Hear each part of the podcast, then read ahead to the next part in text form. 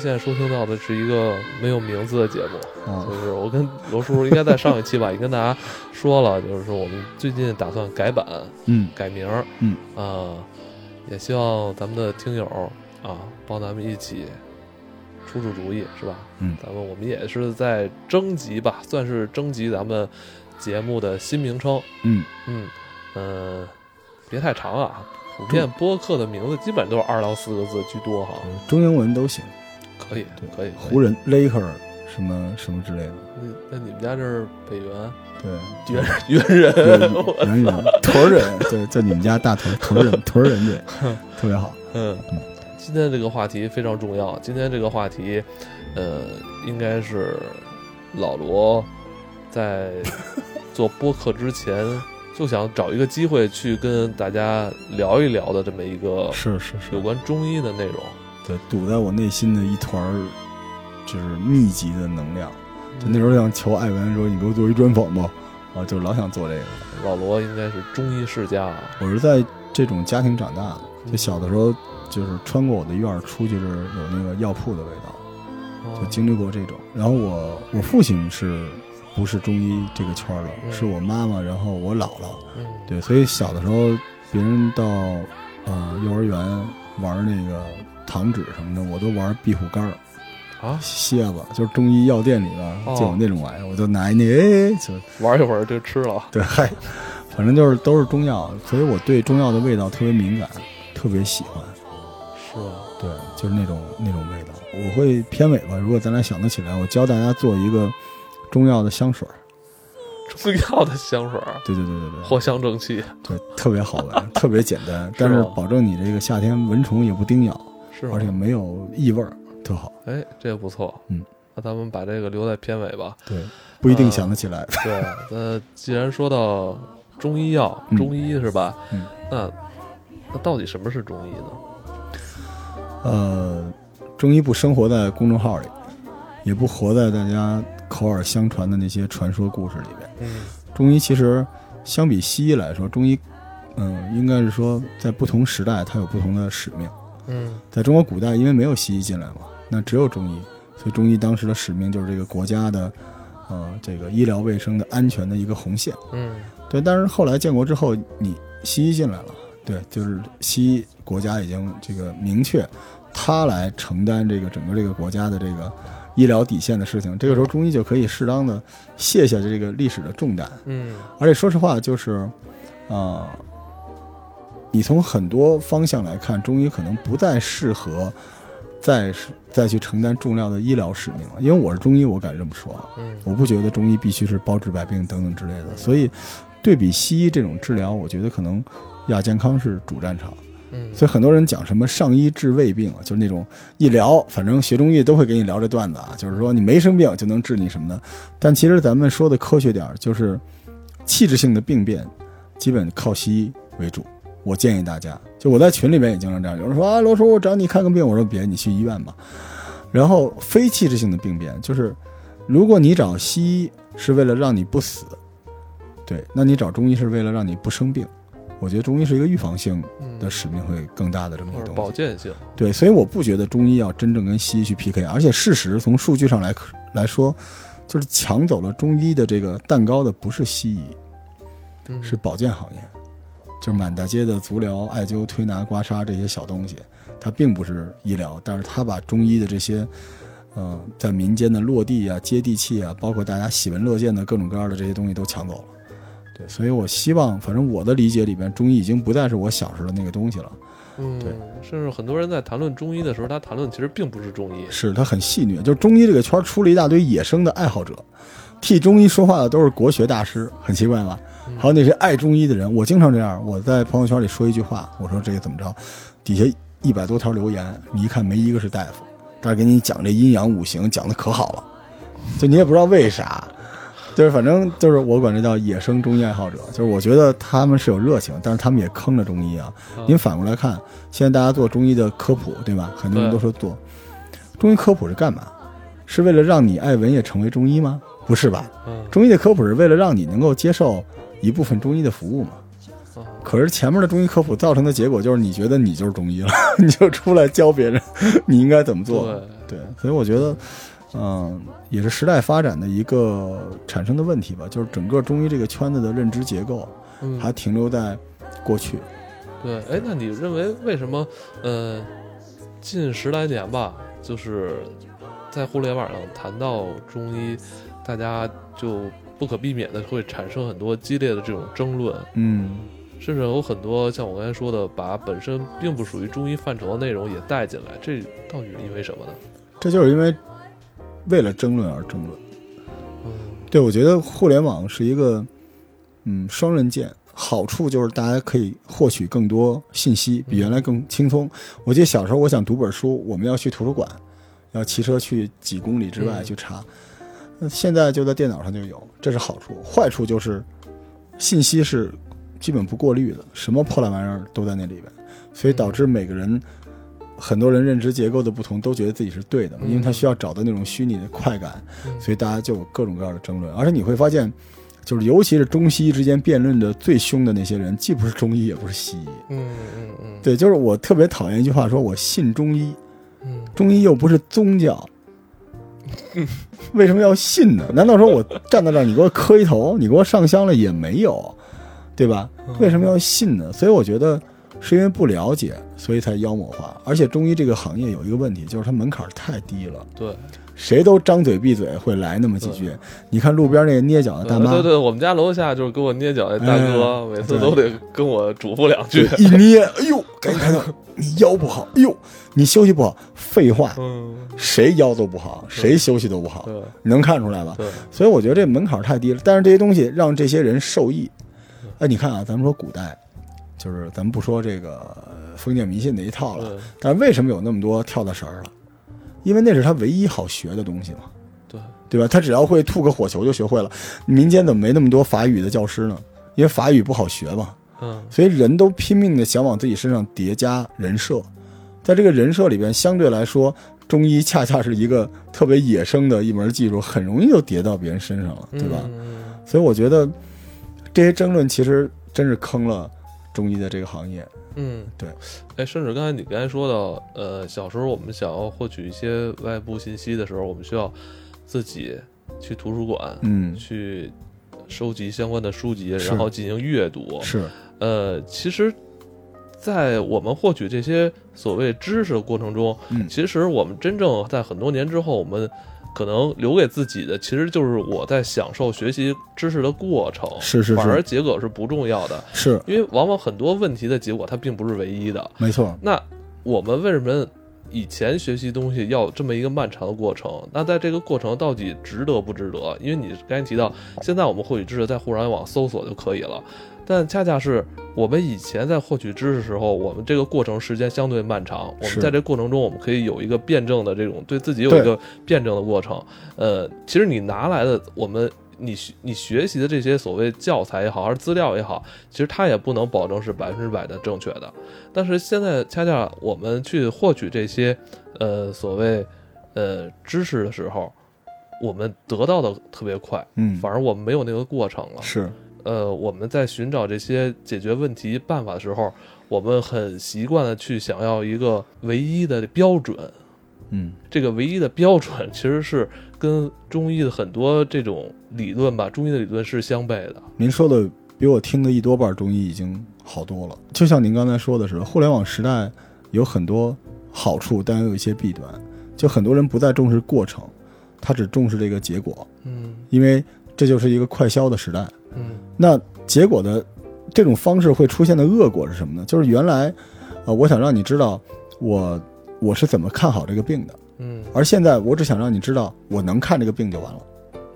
嗯对，就是我行，我只是想往自己身上贴一个标签儿，所以导致中医这个东西啊，本身它就不是一个解决方案，它不是 solution。嗯中医是一种一套完整的体系，嗯这套体系是前后不割裂的情况下，嗯它是整体发挥作用的。嗯但是我们刚才说了，如果你没有那个融会贯通的过程，嗯你不走一二三，你直接八九十勾你直接这么来的话，那你给出的这种断章取义就会出现大问题。比如特别简单，大家说这个中医说什么和什么不能一起吃，嗯，相克，对吧？对，但是我研究了很多东西，从来中医里边没有详细的说过这些东西。就是有人说这个这个这个柿子和螃蟹不能一起吃，就是有很多这样的东西，然后大家就传你不能一起吃，所有人都有，就跟就跟这个加油站不能用手机是一样的、一个道理。就是，所以到了最后，大家只中这个结果。但是在古代，人说柿子和螃蟹不能一起吃是为什么？嗯它是有前面那个东西，是因为寒，因为寒气，所以导致这两个东西一起吃对你身体不好。但现在人不在乎说寒有没有问题，只在乎这两个食品不能一起吃。哎，对你恰恰就是说到我时常会思考的一个现象吧，嗯就是现在有很多朋友就是，呃，工作非常忙碌，经常会熬夜，嗯熬夜工作，然后在熬夜工作的时候，可能后半夜需要一些所谓的一些 这种药物嗯。去给自己补充体力，嗯。呃，他可能是过于重视这些药物的作用，哎，觉得这东西就好像是在游戏里跟给我补血一样，是。反而去忽略了就是说我的作息所带给我身体的这种伤害。您，说的太对了，往往就看它的疗效，哦，这个药说吃完之后对。对我的身体有哪些好处，对，那我就会认为我只要吃了它，它好像就像我的这个救命仙丹一样。没错对吧，这有点像你说，它本来是应该是一个体系下的，你不单要吃药，同时也要好好休息。对，它不是一个切片，嗯。大家都拿自己当切片了。就是按您说的这个熬夜特别简单啊，是这样，你晚上到了这个，比如说十一点的时候，你要休息，嗯。然后你不休息，你强迫自己继续工作或者看球或者玩游戏什么的，但你的这个肾脏这个时刻是应该休息的。比如说啊，他的这个肝肾是应该休息的，但是你没休息，所以呢，他就被迫继续工作，对吧？就是他变得很疲劳，所以你夜里面就经常要跑厕所，一趟一趟的，因为他这个时候已经不是他呃正常的状态了，但是他又不能睡，好，你就一直熬夜，熬熬夜到五六点钟，你跑了很多趟这个厕所之后，你终于睡觉了，对吧？OK，你按着你的玩法睡觉了，你中间用红牛把你顶到这个点儿，嗯你说没事儿，我第二天睡整天就好了，对吧？可是你五六点钟睡觉的时候，你这个这个肝肾按照你生活的机理，它是醒过来了，啊，它不会跟着你睡，所以它就等于呃就站在那个地方，哦夜里也没睡，白天也没睡，然后你觉得没事儿，你身体说你已经又睡了一觉，睡到半夜醒了，但是。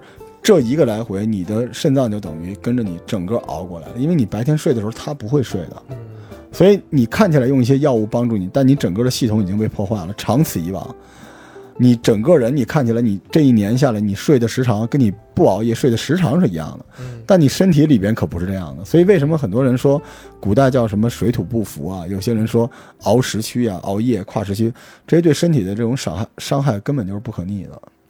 所以那一两颗丹药是没有那么大的帮助，而且你相当于就是就是就跟打封闭一样嘛。嗯运动员打封闭对身体身体的伤害最大，为什么？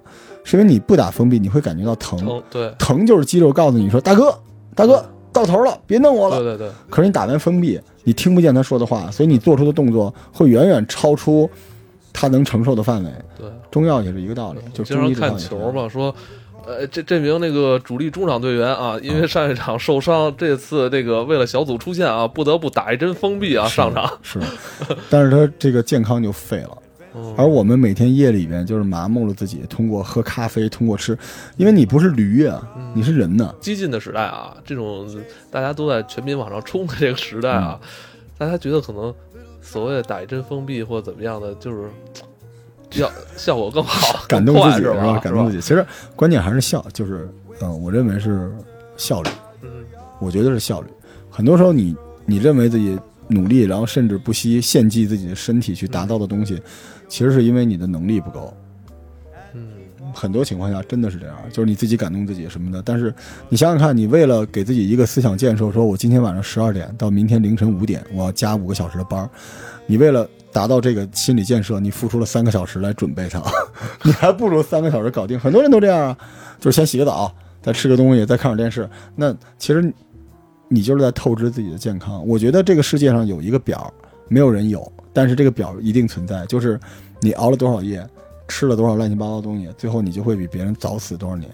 嗯，听起来很残忍，但这个数就跟咱们的血是一样的，你的红和蓝就这么多，只是你谁也不愿意看到。其实，你知道我现在觉得最残忍的是什么吗？就我打开我的手机，我能看到我的电池还剩百分之八十二的寿命。对，人也是一样。对，所以这个时刻我们聊中医和西医的区别就能聊出来。西医是什么呢？就是尽量让你不出问题，嗯，对，西医就是能够快速的让你那个血槽长到百分之八十三、八十四，但是你失掉的那些血槽就没有了。嗯而如果你真正的了解中医的话，你有可能是那个血槽不变短。对，所以我觉得中医更多的是一种生活方式，不是灵丹妙药。嗯，但如果你接受不了，那你图快，你想来，呃，不是中医的打法。本身现在这个时代，呃，其实跟中医所倡导的一些这种生活方式或生活规律就是相悖的。对，就没戏了，就不是一个时代了。对，就古代是什么样，对吧？所以，就中医也要前进。但是你说这个行业行不行？也有办法，但是它必须符合这个年代年轻人的一些东西。就是它还会有，因为所有的行业都会进化嘛，对吧？你记得我们小时候餐饮吃了什么破烂玩意儿，到今天餐饮业依然壮大，嗯那就是因为它也与时俱进，就是所有的行业都要市场化，就是这东西嘛，市场反馈直接影响你，所以有机会。我觉得那你其实我知道你想谈到就是一破局的问题，是吧？是是是是是，真的是一个是一个挺大的问题，因为我我其实得罪了绝大多数中医圈的人，对我提出过一个反中医的一个理论，对对，我之前你好像是在某一次什么对年会上。吧，对对。对吧？我记得你你把你的 PPT 直接就是对，打成了反中医，当时你给我看我，你说明天我要讲这个，我说你够混的呀，真的是真的，因为因为其实这个中医这行业啊，需要一个就是这行业首先的问题啊，不说认知，是没人才。嗯。我就你看这节目里继续得罪人不怕，就很多那种在其他行业里失败的人，嗯混到这个行业里给自己贴包标签儿，就是你看餐饮行业，它之所以壮大，嗯，它不是因为那些，不只是因为那些厨子好，对，还是因为它有了陈小青，嗯对吧？有这样的制作人出现，是吧？对，播客行业因为有你，对吧？就是有制作人，对吧？会聊天的人多了，制作人很重要。中医这个行业没有职业经理人，对，只有大名医，大名医根本不懂经营。中医这个行业，说实话，它真正遇到的问题是什么？咱们就说经济学，它是买方市场出问题了，没人买你中医。结果中医圈里边干嘛呢？就在卖方市场啊，咱们要注意传承，中医必将亡于中药，什么乱七八糟。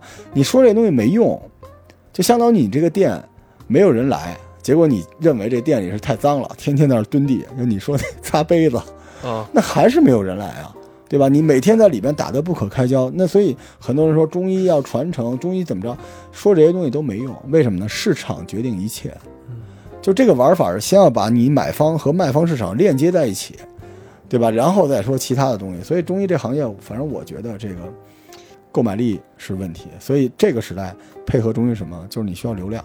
嗯就大家都明白这个流量是一个什么东西，对吧？所以根据这个流量，我觉得现在是中医破局是它的营销方面的问题，但是并不单单是做广告，是你中医里边的体系，你提供的服务和产品必须配得上你的营销方式，嗯，对而营销后边的复购粘性，你在中医这个商业机构里面你都要搞定，才会有后边的这些东西。嗯。所以我这套东西就特别不招人喜欢，因为人家中医里边传说是需要更多的名老中医嘛，是吧？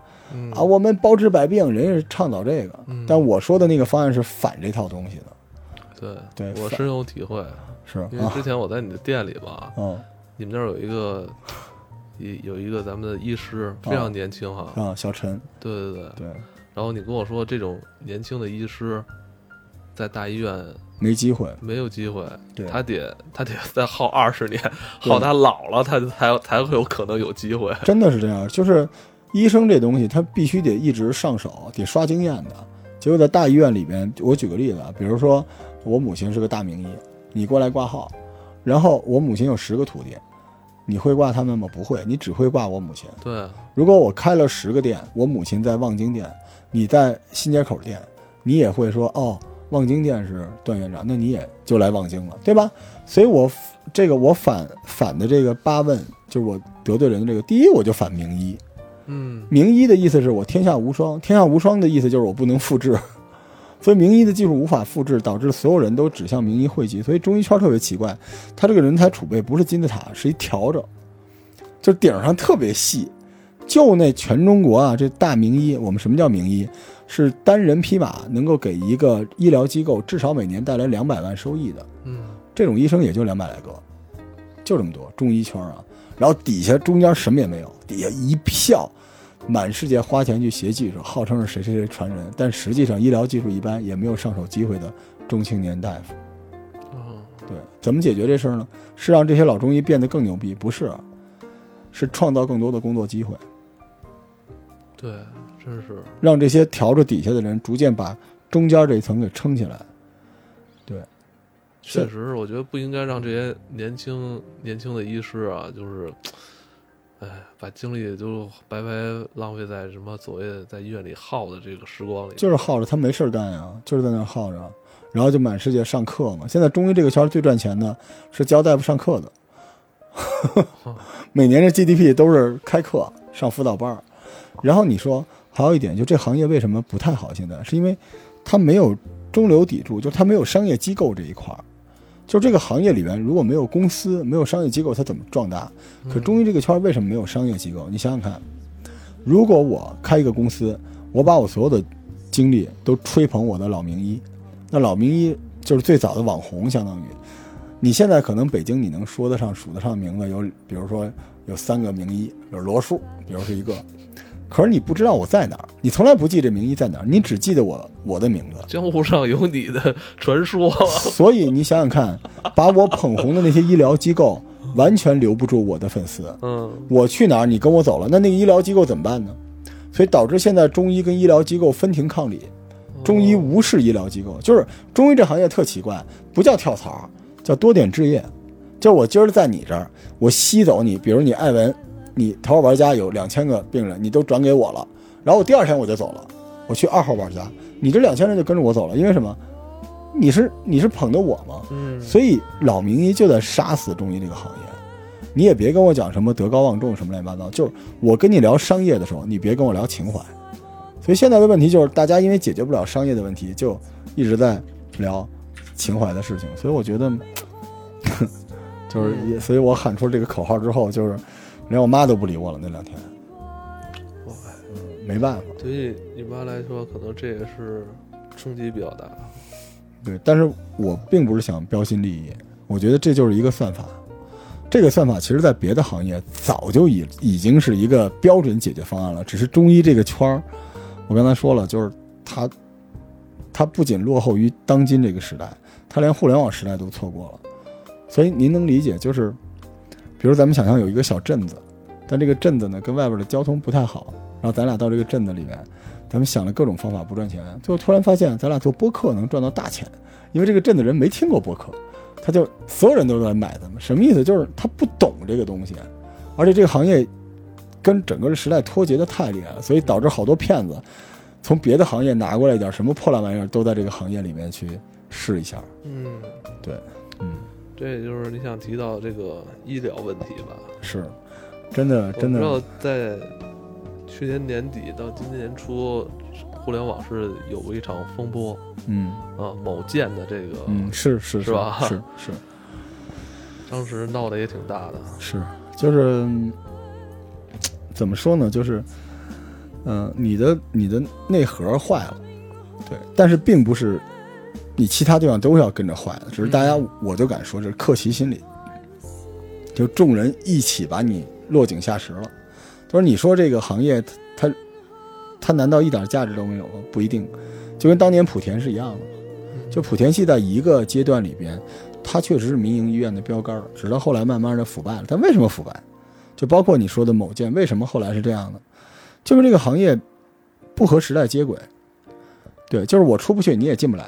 它里边缺乏各种各样的东西。比如我给你讲一个特别简单的事，就现在，就是我听起来都特别邪门啊。比如说这个，呃，中医医疗机构最大的一个腐败的部门是这个药房，嗯，是怎么说呢？就是哦，你跟我说过这对我有两百味药，然后你其中开了一点药走了，但药房这个东西无法统计，因为药商啊跟药房之间这个交易方式是商量着来的，所以你没法，你知道吗？就跟饭馆似的，你今天进了几斤肉，对吧？你能卡住，说你这做菜必须做三百克，多一点都不行。你即便做到这个地步了，这肉是多少钱进来的，是哪天的，你控制不住。嗯，就是所以整个中药的药房几乎是没有不不贪腐的，而且贪腐的方式特别神奇，有人做假账哦啊，有人吃回扣，呃，这个有人这个就是卖这个高价药，有人改药方，这甚至还有人说就是我跟大家说，去有些公立等级医院也是这样的，就开药要小心。就是你开了十二味，最后他这医院